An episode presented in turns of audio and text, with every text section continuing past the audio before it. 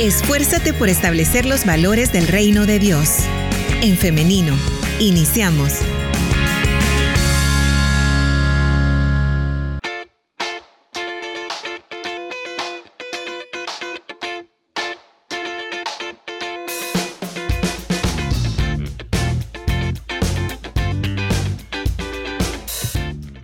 En efecto, ya estamos en vivo a través de En Femenino SV, así que le damos la bienvenida a todas las personas que se están conectando a través de esta plataforma. En los comentarios usted puede estar participando de esta conversación, también a través del 78569496, que es nuestro WhatsApp en cabina. Ya tenemos listo al invitado de esta mañana. Si usted me lo permite, ya se lo comparto en pantalla. Ahí lo tenemos ya. Pastor Gerardo Campos, bienvenido. Buenos días, hermana Liz, y a toda la audiencia. Eh, muchas gracias por la invitación. ¿Cómo está? Bastante bien, creo que bastante bien. Que nos alegra. Eh, queremos agradecerle, Pastor, por siempre atender a nuestras invitaciones y estar acá acompañándonos para hablar de este tema, eh, violencia desde los púlpitos. ¿Qué le parece? Bueno, es un tema delicado, pero necesario también, porque eh, la cultura evangélica valida eh, la violencia, lamentablemente. Bien, por eso es que em, desde este espacio, desde esta plataforma, nosotros no queremos dejar pasar este tema y queremos pues conocer más a la luz de la palabra también, ¿no?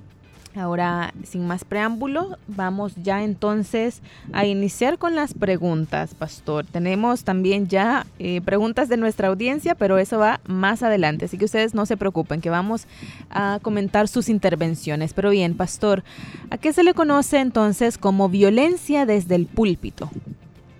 Bueno, lamentablemente la iglesia o las iglesias evangélicas deberían ser quienes fomentemos la paz, eh, porque debemos ser una comunidad que la genera y que hace una contracultura con un mundo cargado de violencia, sumergido en ella. Eh, lamentablemente se ha filtrado la violencia en la iglesia. Eh, es un pensamiento equivocado el concepto que se tiene de poder es ejercer la fuerza para eh, dominar, para someter a las personas. Y repito, equivocadamente se cree, se piensa que eso es ser líder. Y lo contrario a eso, a ser fuerte, a dominar, a someter, es debilidad. Y se piensa erróneamente que un líder no debe ser débil, no debe dar ninguna muestra de ese estado sino debe ser fuerte, pero en eso que menciono, menciono la idea equivocada de la fuerza. Entonces se ha filtrado al mundo evangélico y cuando se analiza el triángulo de la violencia, no solamente hay otros aspectos que señalamos, sino eh, culturalmente la violencia se valida y la cultura es las cosas que son así, porque así se han hecho. Y entonces somos parte de pensamientos y acciones que se heredan, que se practican. Entonces, culturalmente el pensamiento es lo que acabo de estar diciendo, que ser líder es ejercer fuerza. Eso es violencia, ejercer una fuerza para someter, para sacar provecho. Y antes de abordar específicamente el tema de violencia desde el púlpito, bueno, yo creo que eh, el púlpito podría ser como el clímax de la violencia evangélica o la punta del iceberg, como quiera que se vea.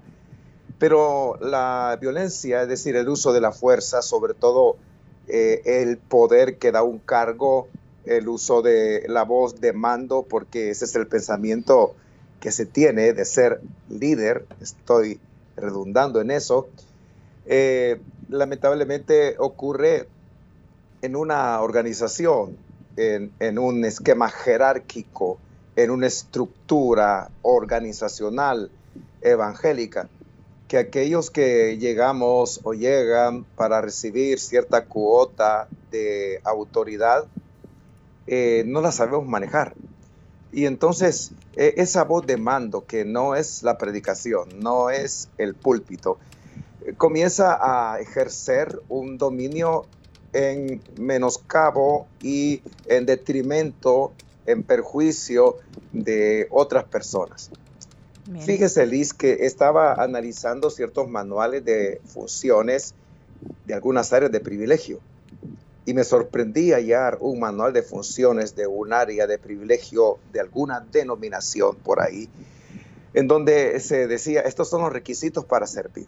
Y estuve leyéndolos, entre los cuales encontré que un hombre no puede servir si su corte de cabello no es uno en específico. Y decía, francesa clara. Y ese corte, si yo no mal recuerdo, es un corte militar.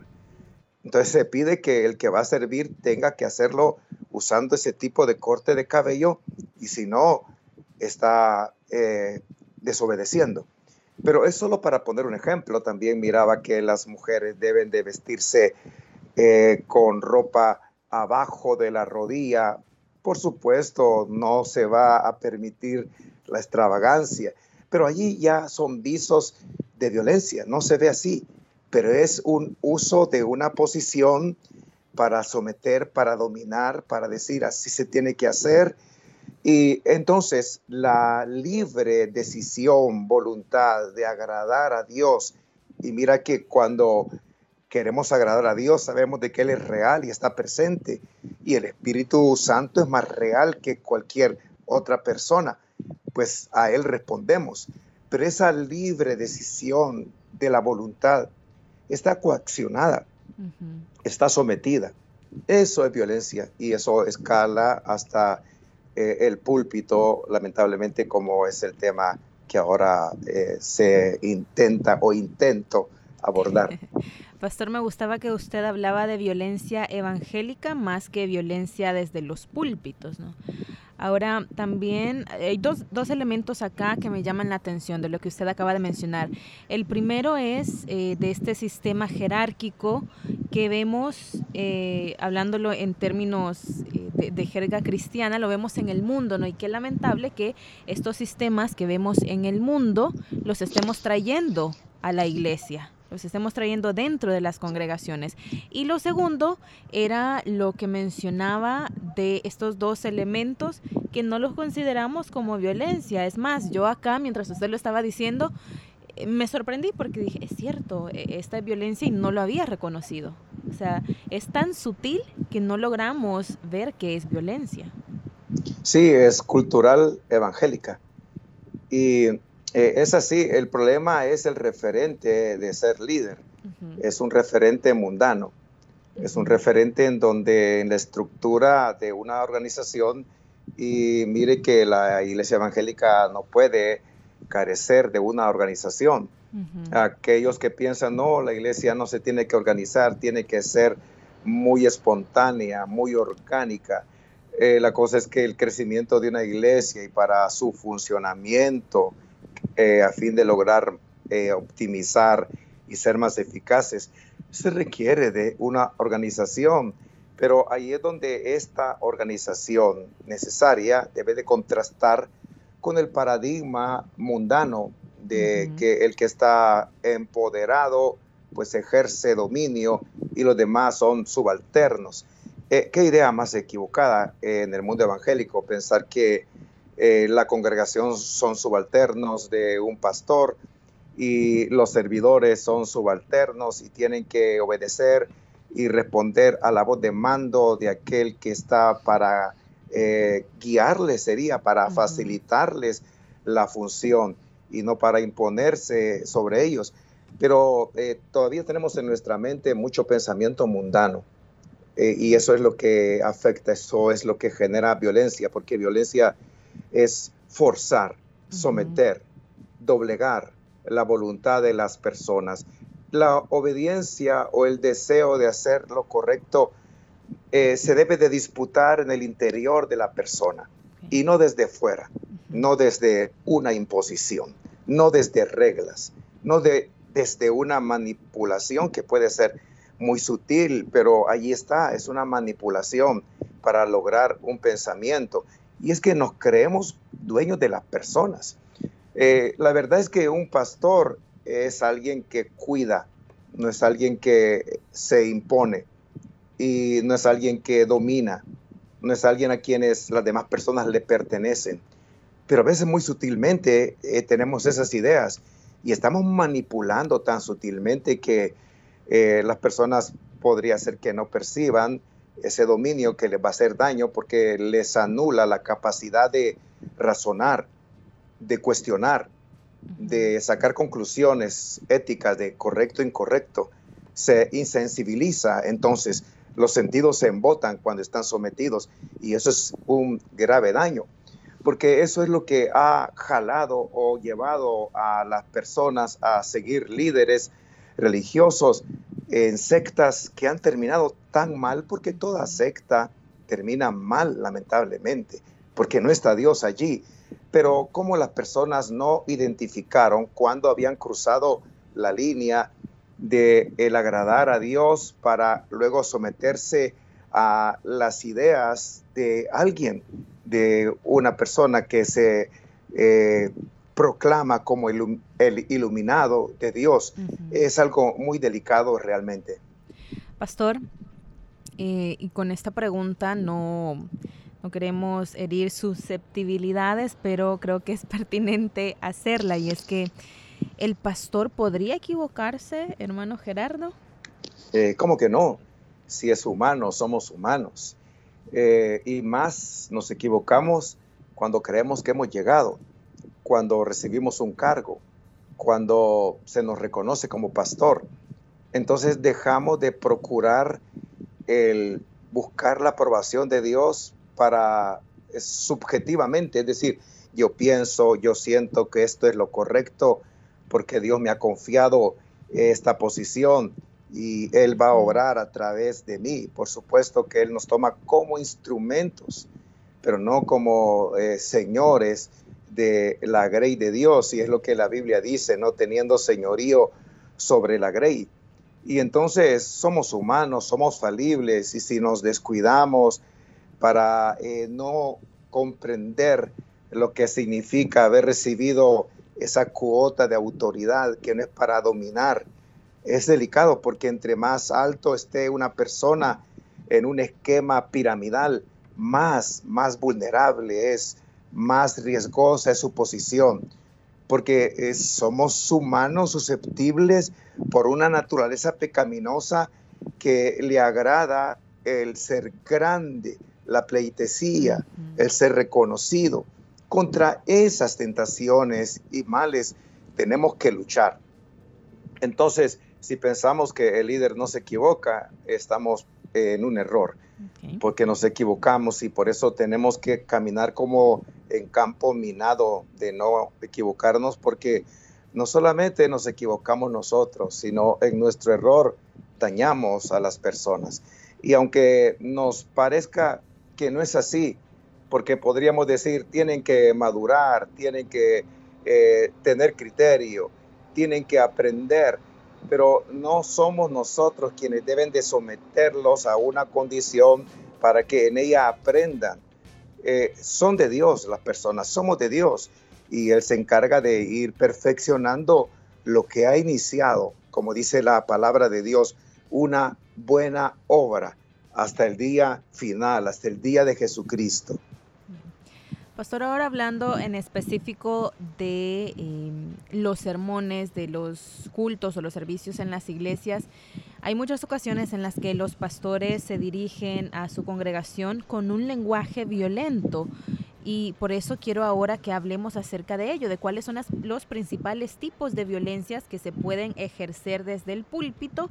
Y esto también eh, hablado desde un poco la, experiencia o algo anecdótico, ¿no? Que ha escuchado usted, cuáles son los principales tipos de violencia que eh, los pastores, en este caso, ejercen con su congregación.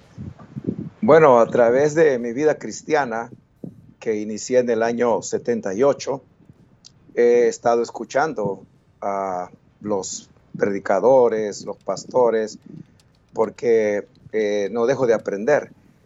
Pero llegó un momento en que yo comencé a cuestionar la forma en que se decían las cosas. Y yo comencé a pensar, incluso porque eso se hereda y se multiplica y uno entonces es influenciado y a veces hay quienes hasta deciden copiar modelos de predicadores. Y entonces yo comencé a cuestionar, ¿será que esta es la manera de predicar? ¿Cómo predicaría Jesús? ¿Cómo enseñaría? ¿Será que esta es la forma, imponiéndose, haciendo sentir el poder, pero ¿cuál poder? El poder de un rango de voz muy elevado que intimida. Eh, me comencé a cuestionar lo que escuchaba, pero también la forma en la que yo predicaba. Y a partir de ese momento yo hice un golpe de timón. Yo dije, no puede ser que yo siga por esta escuela de la forma en que se predica. Tengo que hacer un cambio. Aparte de que habían llegado ya eh, otras, eh, otros referentes de los cuales uno podía aprender una manera diferente de predicar, aunque se dijera no tiene la unción. Eh, lo que ocurre es que se piensa que la unción es tener eh, mucho fervor eh, y predicar efusivamente y entre más palabras que impacten por lo que significan esas palabras que ya cruzaron el límite del respeto a llegar a la ofensa pero a veces no se, no se logra ver eso. Hay una costumbre, eh, porque dije es cultural, eh, el púlpito efusivo, y yo creo que esa herencia nos vino de eh, cómo fuimos influidos por predicadores muy fogosos, caribeños, en la década de los 70, inicios de los 70, en el área de Centroamérica. Y entonces un buen predicador era alguien que era así, como la idiosincrasia de ese tipo de predicadores que llegaban a eh, Latinoamérica. Por ahí se nos comenzó a trasladar esa herencia efusiva. Pero eh, la predicación agresiva no es la predicación que tiene la unción del Espíritu Santo. Es más, yo creo que estamos comprometidos para que el fruto del Espíritu que se caracteriza por nueve virtudes, que son amor, gozo, paz, paciencia, benignidad, bondad, fe, mansedumbre, templanza, sea la manera en que a través de esa condición espiritual podamos comunicar la palabra de Dios. Porque hay eh, palabras en la predicación que no deben de decirse porque son ofensivas. Y quienes más son ofendidos son las personas vulnerables. Por ejemplo, las mujeres, que son las que comúnmente están siendo eh, ofendidas, o las personas que no muestran una personalidad como se cree que debe ser el cristiano lleno del Espíritu Santo y se piensa de ellos que son fríos. Las mujeres por su forma de vestir, y e, ese ataque tan despiadado y a veces sutil, eh, pero está ahí, yo creo que eh, no debe de seguirse produciendo. Los predicadores tendríamos que arrepentirnos porque el llamado es a la reconciliación. Pero hay también personas con condiciones físicas que son atacadas y es muy grave una persona con una discapacidad mental o física, no puede ser agredida. Eh, yo a veces eh, me doy cuenta de esas agresiones a condiciones de personas que tienen alguna enfermedad mental. Eh, es delicado porque hay que poder detectar cuando una condición de carácter, de personalidad, es falta de espiritualidad y es en donde predomina las obras de la carne y cuándo podría ser un daño que eh, la persona tiene, un daño orgánico, una afección orgánica que debe ser tratada y debe ser ayudada y no agredida desde el púlpito. eh, también dejarse sentir. Eh, pero las personas se acostumbran a eso y piensan que la predicación, la enseñanza que no le lleva a recapacitar, a reflexionar, a sacar las propias conclusiones para decidir, eh, interiorizar, es decir, que esa enseñanza, esa predicación pueda modelar, eh, moldear, perdón, su conducta. Las personas que solo son eh, movidas por el impacto de algo, por lo emotivo, yo creo que son las personas más vulnerables a seguir siendo atacadas. también cuando hablamos de violencia en el púlpito, porque existe, no predican ángeles de Dios, sino seres humanos y a veces no en la condición que debiéramos. Alguien decía que los que hoy estamos predicando deberíamos mejor estar estudiando antes de eh, anticiparnos, porque eh, Santiago dice en su epístola que todos ofendemos y es lo delicado. De alguna manera, con alguna palabra, Santiago dice que la lengua es un fuego que es como una chispa que enciende un grande bosque y eh, ofendemos de ahí que también Santiago en su epístola dice que no eh, nos hagamos maestros, muchos de nosotros, sabiendo que vamos a ser juzgados, porque ese es el punto. Ante el tribunal de Cristo vamos a comparecer. Y quizá nosotros no veamos lo que hemos comenzado a dejar atrás, algunas personas heridas, dañadas, eh, pero decimos es que la palabra de Dios es dura, y así tiene que ser. Y eh, hacemos referencia a lo que Jesús dijo al respecto, sin comprender en el contexto que lo habló y a qué se refería. Pero eso de interpretar la Biblia a nuestra conveniencia es lo que ha incrementado el daño. Pero cuando estemos ante el tribunal de Cristo, vamos a dar cuenta por esas personas.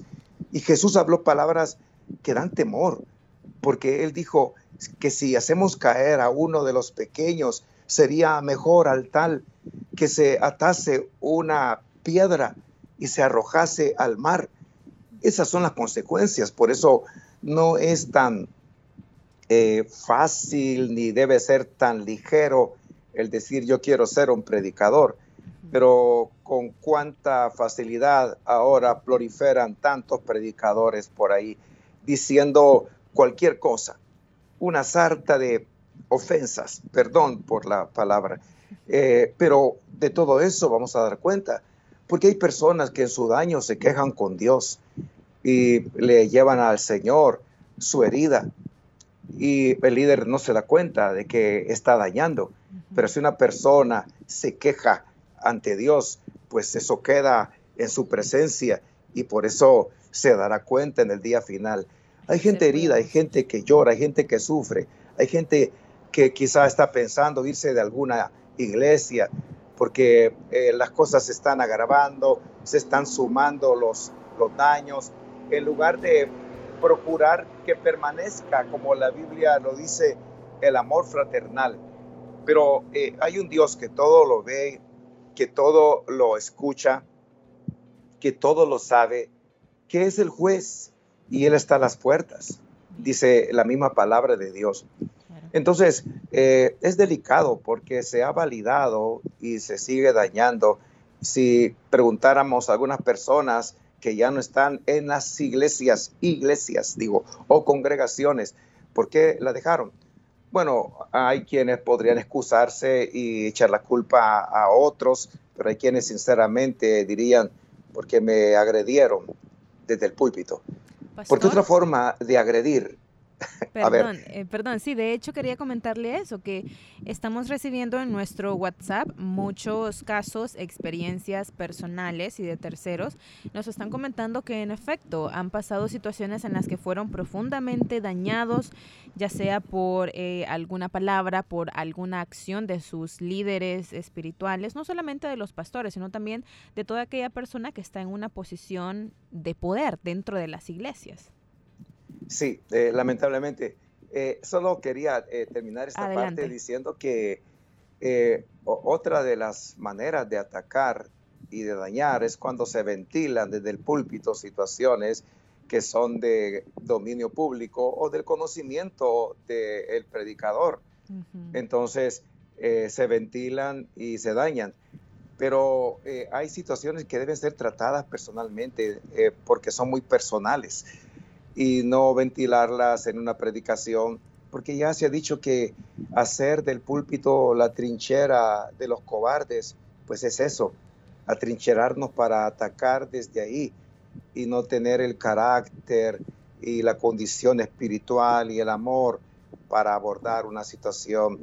Eh, yo escuché a un predicador que me decía, eh, mira, la manera en que la palabra de Dios te va a ser dada es que de repente tú vas a ver a alguien y vas a pensar, este mensaje le va bien a esta persona. Y si tú piensas así, puedes utilizar entonces un texto bíblico y predicarlo. Pero yo pienso que cuando eh, vemos a alguien, podría ser que sabemos su vida y podríamos pensar, este texto le va bien. El problema es que si yo me voy al púlpito y predico, pues la persona sabrá que se está haciendo referencia a ella. Aunque se diga, no, eso puede ayudar a otros también, pero a costa de pasar sobre la dignidad y el respeto que toda persona merece. Claro. Pastor, quiero ir ya a las intervenciones de nuestra audiencia porque hay muy buenas preguntas y comentarios. Por ejemplo, abro con esta, nos dicen, excelente tema, hay un pastor de una iglesia cerca de mi casa que predica gritando y siempre se refiere con palabras muy feas hacia las mujeres, ni siquiera quiero escribírselas, y hasta hace gestos y grita como supuestamente gritamos las mujeres.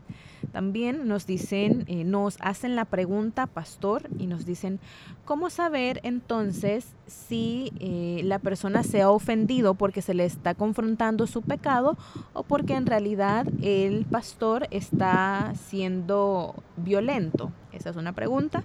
Y también acá nos dicen, eh, muy buen tema, bendiciones. Hay pastores, hay coordinadores, hay líderes que, que maltratan a su pueblo, nos dicen. Muy buen tema, bendiciones. También nos dicen, gracias por tan importante tema. Yo trabajé muy de cerca con pastores y el último eh, hace eso desde el púlpito, despotrica contra la congregación y además con niños y jóvenes, pues hay una institución educativa. En lo personal, eh, este pastor supo que yo escuchaba, nos dice, eh, esta radio y se enojó, me prohibió y en cada reunión me decía que por mi profesión eh, iba a arremeter contra mí y contra la iglesia y se molestaba porque yo siempre defendía, dice, a nuestra programación. Llegó un momento a decirme que yo sabía de las escrituras y eso era en todas las reuniones. Y nos dice también que eh, ella decidió apartarse y tener la oportunidad de escuchar esta radio con toda libertad. Nos dice también, eh, hay muchas más situaciones de violencia desde el púlpito. También nos están comentando por acá de eh, lo que estaba diciendo el pastor. Hay muchos pastores que desde el púlpito predican supuestamente exhortando, pero en realidad están señalando solo a una persona. Esto es abuso. También saludos por acá a nuestro oyente que nos dice excelente tema que están tocando en el programa. La verdad, como congregación pasa esto. Eh, los pastores se comportan como nos dicen así la palabra, como dictadores, que solo dictan qué hacer y hacer y hacer. Y esperan que todas las personas sigan sin decir nada, sin ni siquiera pensar si están en lo correcto o si están en lo incorrecto, porque muchas veces las personas dicen que hay que someterse a las autoridades y que Dios es quien los ha puesto ahí. Estos son algunos de los comentarios, pastor. Tenemos muchos más y nos siguen llegando, pero por cuestiones de tiempo eh, nos quedamos acá para que usted también pueda comentarlos. Sí, en relación al predicador del vecindario, bueno, hay tantos predicadores de vecindario que están agrediendo a las personas. Y, eh, por ejemplo, una agresión podría eh, comenzar desde el uso de un sonido en un espacio tan reducido. Yo no sé cómo las personas soportan eh, ese tipo de, de cultos, de predicaciones, donde hay un sonido cuando no se necesita y sobre el sonido hay un rango de voz, es decir, se grita. No es gritando como las personas van a escuchar. Por eso es que en locales de moderada estructura o dimensión, se requiere de un buen sonidista para que el que predica no tenga que forzarse porque él no se escucha a falta de eh, un monitoreo adecuado. Entonces tiene que alzar más la voz y eso ya es gritar eh, la palabra. La palabra no se tiene que gritar, la palabra por sí tiene peso. Y lo otro que se decía de cuándo eh, se confronta con el pecado o cuándo puede ser un predicador eh, agresivo. a las personas no hay que confrontarlas con el pecado, nosotros, los humanos, porque ¿cómo yo voy a confrontar con una situación a alguien cuando yo soy un humano que podría luego estar en lo mismo o en ese mismo instante estar en una condición? porque se dice que lo que no toleramos en las personas es aquello que está en nosotros. Es Dios, es el Espíritu Santo y así está escrito el que redarguye de pecado. Pero no es que yo lo voy a confrontar. Si acaso voy a llamar a alguien para una consejería, le voy a argumentar una situación tratando de que recapacite, de que reconozca, pero eso no es confrontar con el pecado. Es el Espíritu Santo quien se encarga. Entonces, por ahí la situación es lamentable del el sufrimiento del pueblo de Dios ante personas que no deberíamos o no deberían estar abordando los púlpitos todavía. Porque eh, Dios no necesita de algunos, sino que Él se vale de los instrumentos que Él toma porque Él es el Dios vivo. Y eh, también quería agregar que eh, la palabra de Dios llega por sí misma. Y hay quienes, como dice la Biblia, deberían de estar callados. Pablo dice a los cuales es preciso tapar la boca, no por el contenido, no por la enseñanza únicamente, sino por la manera en que se está diciendo también a veces hasta una mala enseñanza. Claro, pastor, nos llega también otra pregunta, me parece muy importante darle respuesta, son las 10.27, pero vamos a tratar de contestarla. Se la traslado, nos dice, pastor, entonces, ¿qué es lo que hay que hacer? ¿Nos apartamos de estas congregaciones o qué hacemos? Yo creo que eh, hay límites y lo primero que se tiene que hacer es, como dice la Biblia, si tu hermano peca contra ti, y se puede pecar desde el púlpito agrediendo a alguien, ve y habla con tu hermano. Y si te escucha, pues has ganado a tu hermano. yo creo que cuando las situaciones están llegando y eh, se entiende que son ataques eh, directos o quizá impensados, pero que llegan y agreden, es de hablar con la persona eh, Dios mediante que se tenga la suficiente humildad para recapacitar.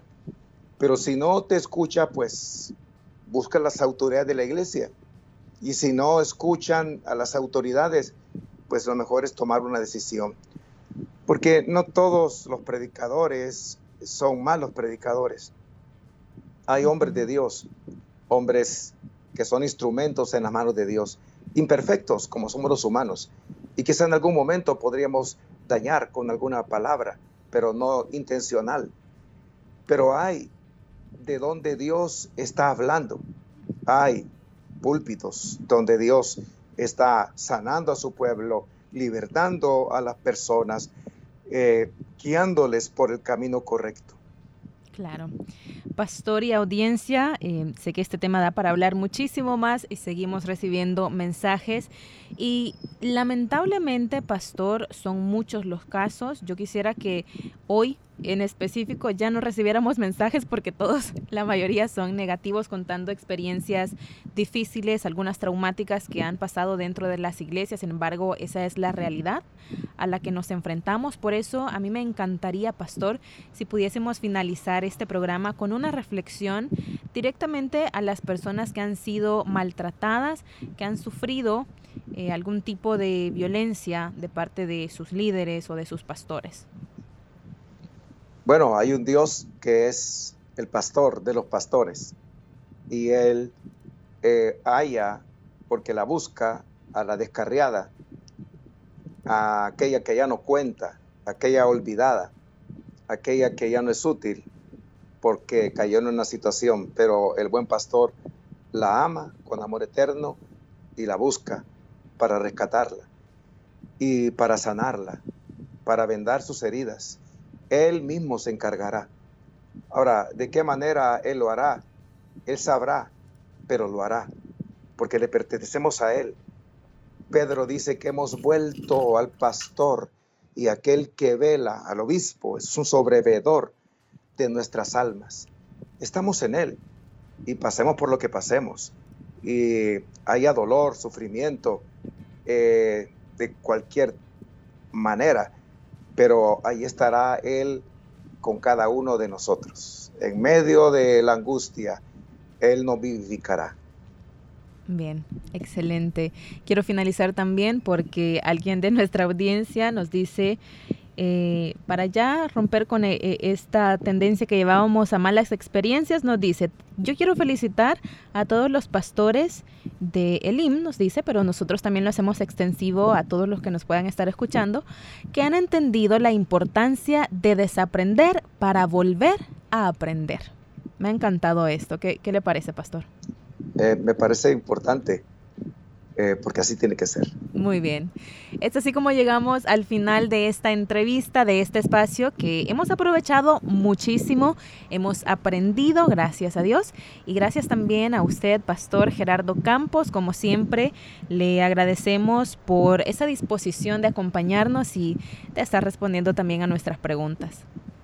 A la orden, porque yo soy una oveja también y a veces ahí voy caminando vendada.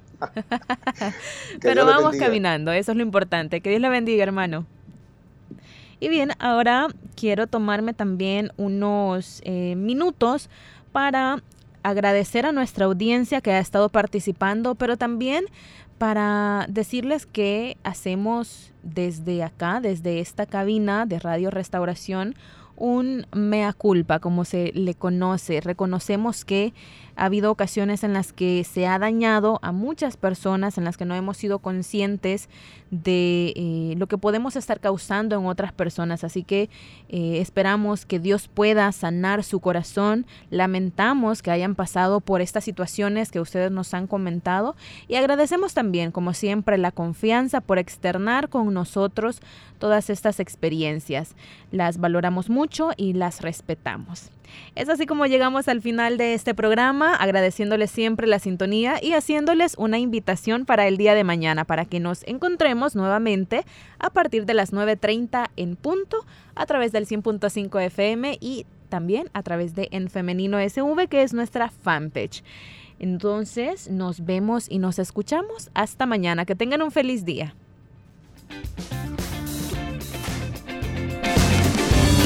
La respuesta más rápida es la acción. En femenino. Hasta la próxima.